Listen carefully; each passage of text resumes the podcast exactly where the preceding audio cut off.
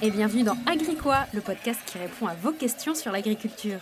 Tu te poses des questions sur l'alimentation et l'agriculture Eh ben moi aussi, je n'y connaissais rien il y a encore quelques années, et même si je suis citadine, je travaille depuis plusieurs années auprès des agriculteurs, et j'ai décidé de vous faire part de mes découvertes.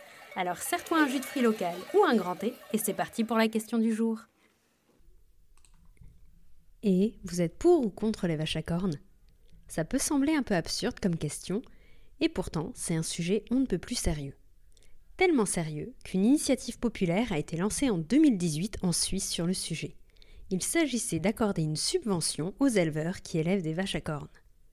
L'initiative a été refusée, limite limite, mais ça a été l'occasion d'un débat très intéressant sur le sujet. Alors c'est quoi le problème? Bah, Les vaches naissent avec des cornes, les chèvres aussi d'ailleurs, et pourtant, dans près de 90% des élevages laitiers et dans plus de 60% des élevages de vaches à viande, les vaches n'en ont plus. En clair, on les écorne. Sauf que pour des questions de bien-être animal, l'écornage pose question, y compris dans le monde agricole. Alors pourquoi les vaches n'ont plus de cornes Et est-ce qu'on peut faire autrement? C'est le sujet de l'épisode du jour. On va reprendre depuis le début. À quoi ça sert les cornes d'après vous? Bah déjà, ça leur sert à se gratter. Ensuite, ça sert aussi pour la hiérarchie au sein du groupe de vaches et aussi pour se défendre face à des prédateurs. Elles servent aussi dans l'agriculture, notamment dans les modèles anciens où il y a par exemple le joug qui était posé sur les cornes pour permettre aux bœufs de tirer le chariot par exemple. Mais vu que c'est utile, comme je viens de l'expliquer, pourquoi on les enlève?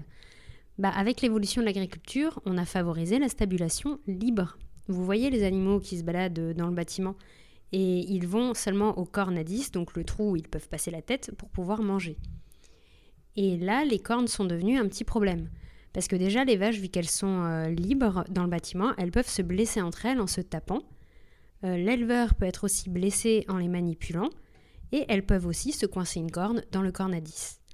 Donc, euh, que ce soit pour leur bien-être ou le bien-être des éleveurs, on a décidé de supprimer les cornes.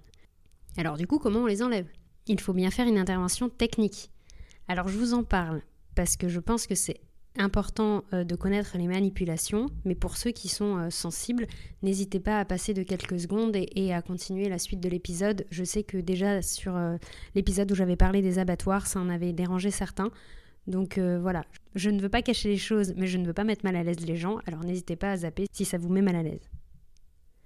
Alors en fait, quand ils sont petits, les veaux ont des bourgeons à l'endroit où il y aura les futures cornes. Ces bourgeons osseux ne sont pas rattachés au crâne, ils ne le seront que plusieurs semaines plus tard.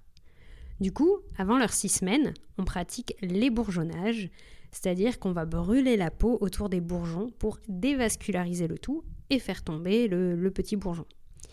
La question de l'anesthésie se pose forcément. En France, l'anesthésie n'est pas obligatoire si c'est fait avant l'âge d'un mois. Dans d'autres pays, c'est obligatoire.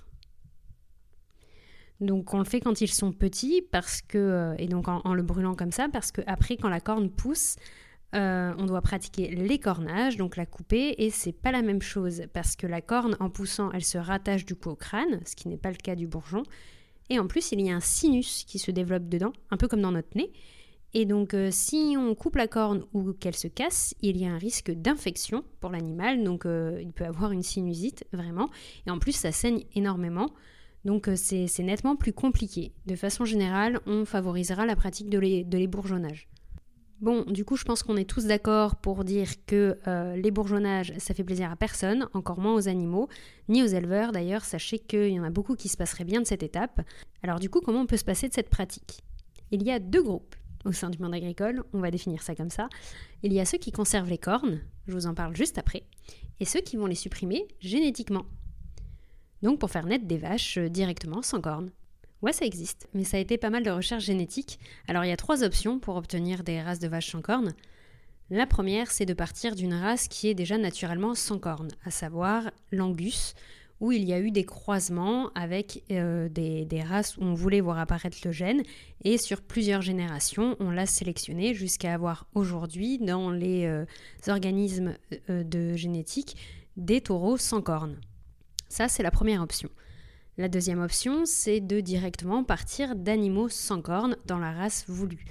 Donc euh, pour vous donner une idée, dans la prime Holstein, la, race de vache laitière Elevir, la noire et blanche, eh ben, il peut y avoir un animal qui naît sans cornes. Ça peut être des anomalies qui existent comme ça.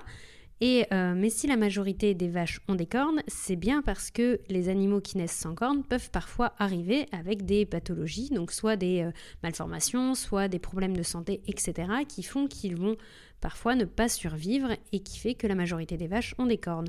Donc de partir de ces individus-là pose aussi des questions euh, et demande aussi pas mal de travail pour pouvoir faire conserver le gène sans cornes au sein de la race. Donc ces deux options prennent du temps, forcément, euh, pour arriver à des individus viables, pour arriver à des individus qui ont les mêmes capacités euh, de production que les autres.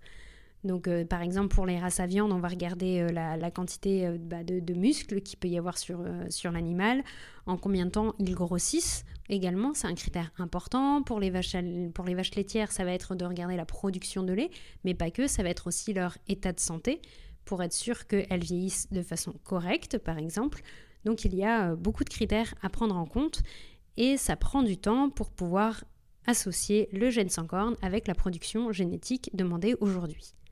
On y arrive, hein, ça fait plus de 15 ans, voire 20 ans qu'il y a du travail sur la génétique euh, du, du, gène sans corne, donc on commence à arriver à des individus euh, qui sont euh, aussi, euh, on va dire, beaux que, le gène, que ceux qui ont des cornes, mais pas forcément dans toutes les races, il y a quand même encore du travail sur le sujet. La troisième voie, et je suppose que vous la voyez venir, ce serait de pouvoir prendre le gène sans cornes et de directement le mettre dans le génome d'un individu qui respecte tous les critères génétiques actuels. Sauf que prendre un gène pour le mettre dans un autre organisme, je vous le donne en mille, ça s'appelle un organisme génétiquement modifié, un OGM. Et là, on n'arrive pas dans les mêmes problématiques. Ça commence à s'étudier euh, aux États-Unis. Il y a déjà des, pistes possibles. Par contre, en France, on n'y est pas encore et ce n'est même d'un point de vue réglementaire, ce n'est pour l'instant pas accepté. Donc, euh, à voir si pour pouvoir gagner du temps euh, dans la recherche génétique, certains franchissent ce cap ou pas. Pour l'instant, ce n'est pas le cas. En tous les cas, cette race sans cornes a vraiment le vent en poupe. Il y a de, de plus en plus d'individus et d'élevages qui sont 100% sans cornes. C'est vraiment une solution euh, qui peut être adoptée à long terme. Euh, l'autre possibilité, c'est ce que je vous disais, c'est de pouvoir conserver les cornes. Donc je vous donne deux exemples que j'ai vus récemment. Une amie qui est éleveuse de chèvres, qui écornait ses animaux, a décidé dernièrement d'avoir des animaux cornus, de ne plus écorner ses chèvres. Et euh, je lui ai rendu visite. Ces chèvres ne sont pas forcément plus blessées qu'avant, mais il est vrai qu'elles peuvent se coincer dans une barrière ou dans les cornes à 10. Donc bah, mon amie les décoince tout simplement et euh, elle m'a montré également comment les tenir, par exemple, pour éviter d'être blessé durant une manipulation. Le deuxième exemple que je peux vous citer, c'est euh, pour les vaches au braque qui ont vraiment des belles cornes et un éleveur a décidé de conserver les cornes parce qu'il fonctionne avec une étable donc euh, entravée, savoir que les vaches sont attachées notamment en hiver et il les mène au pâturage durant l'été et euh, justement, il s'est rendu compte que c'était pratique autant dans les bâtiments pour pouvoir les attacher, mais également à l'extérieur. Et euh, il s'est rendu compte également de l'utilité des cornes parce qu'il a eu une attaque de loup et les vaches se sont défendues euh, grâce à leurs cornes. Donc du coup, on voit que c'est vraiment un facteur intéressant pour l'avenir, notamment parce qu'en tant que consommateur, on réclame souvent plus d'accès à l'extérieur pour les animaux, donc la place des cornes est un facteur super intéressant à étudier. Et enfin, le troisième point euh, qu'on peut signaler, c'est que plusieurs associations militent pour conserver les cornes afin de préserver également les races telles qu'elles existent et qu'on ne perde pas du patrimoine génétique. Comme je disais, le gène sans cornes a vraiment la cote et donc certains ont peur que bah, à terme il n'y ait, ait plus du tout d'animaux avec cornes et que ce patrimoine se perde. Les organismes de génétique disent que non, qu'il y aura toujours la possibilité de trouver de la génétique avec cornes, mais il n'empêche qu'on voit quand même l'équilibre petit à petit se modifier. Par contre, pour conserver les cornes, bah, cela demande un peu d'adaptation. Comme j'expliquais, il faudra plus de place euh, dans les étables pour éviter que les animaux eh bah, se, tapent ou soient trop proches. Parce que comme pour nous, ils ont besoin d'espace et pas forcément d'être tout le temps collés les uns les autres.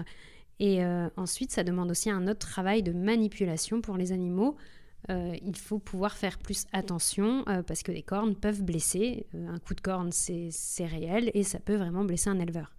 Donc euh, je vous parle de ce sujet parce que je trouve ça passionnant en tant que consommateur de savoir euh, ce qu'on achète en un, ce qu'on voit également quand on se balade, que ce soit en montagne ou même à la campagne, et qu'on voit des animaux dehors, euh, au lieu de juste voir des vaches. C'est bien aussi de regarder un peu la race, de regarder si s'ils ont des cornes, de regarder leur comportement. C'est aussi un lien qu'on peut essayer de renouer. Et je vous parle de ce sujet également parce que justement le gène sans corne était par exemple mal vu au départ parce qu'il dénaturait euh, la pureté euh, des, races bovines françaises. Et euh, à l'inverse, aujourd'hui, ce sont ceux qui veulent conserver les cornes qui doivent défendre leur point de vue pour pouvoir conserver les races telles qu'elles sont. Donc on voit vraiment qu'il y a une question de tendance. C'est la même chose pour, les cornages. Au départ, les éleveurs, au départ, ça ne les dérangeait pas forcément. C'est aussi pour ça que le gène sans corne n'était pas forcément bien vu au départ. Par contre, euh, aujourd'hui, de plus en plus d'éleveurs se questionnent sur cette pratique et euh, euh, les, syndicats sentent bien qu'on va arriver à un moment où probablement l'écornage sera peut-être interdit pour des questions de bien-être animal et ils essayent d'anticiper ce choix politique qui peut arriver. Pour conclure cet épisode, on voit bien que la question des cornes des vaches n'est pas un sujet anodin ou euh, folklorique, c'est un sujet extrêmement sérieux. Déjà sur la question du bien-être animal avec la pratique de l'écornage qui pose de plus en plus de questions, ça pose aussi des questions sur la génétique des animaux que l'on voit aujourd'hui. Il y a plusieurs solutions, comme j'expliquais. Donc, soit on a des animaux sans cornes, soit on conserve des animaux avec cornes. On n'est pas obligé de faire un choix l'un ou l'autre. Je pense que peut-être qu'il y aura un équilibre toujours entre les deux qui va se faire en tous les cas, si on choisit euh, de se tourner vers des races sans cornes, il y a un risque de perte génétique. Et de l'autre côté, euh, si on choisit des vaches avec cornes, il va falloir adapter les bâtiments pour éviter que les animaux se blessent. Alors, les vaches retrouveront-elles leurs cornes ou pas? C'est ce qu'on verra dans la prochaine décennie, je suppose. J'espère que cet épisode vous a plu. La semaine prochaine, je vous présenterai le nouveau format sur lequel je travaille depuis plusieurs semaines. J'espère qu'il vous plaira. À la semaine prochaine.